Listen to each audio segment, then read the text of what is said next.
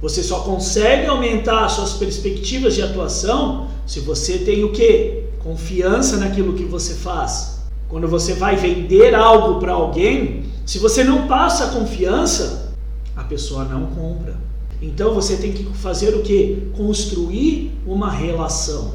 Não adianta você ver o cliente na primeira vez e já sair oferecendo um mundo de produto para ele. Você nem sabe o que ele precisa. Então você tem que ter criar a proximidade com o cliente para entender o que ele quer e aí sim você colocar aquele produto e serviço que você tem o que? Confiança para fazer.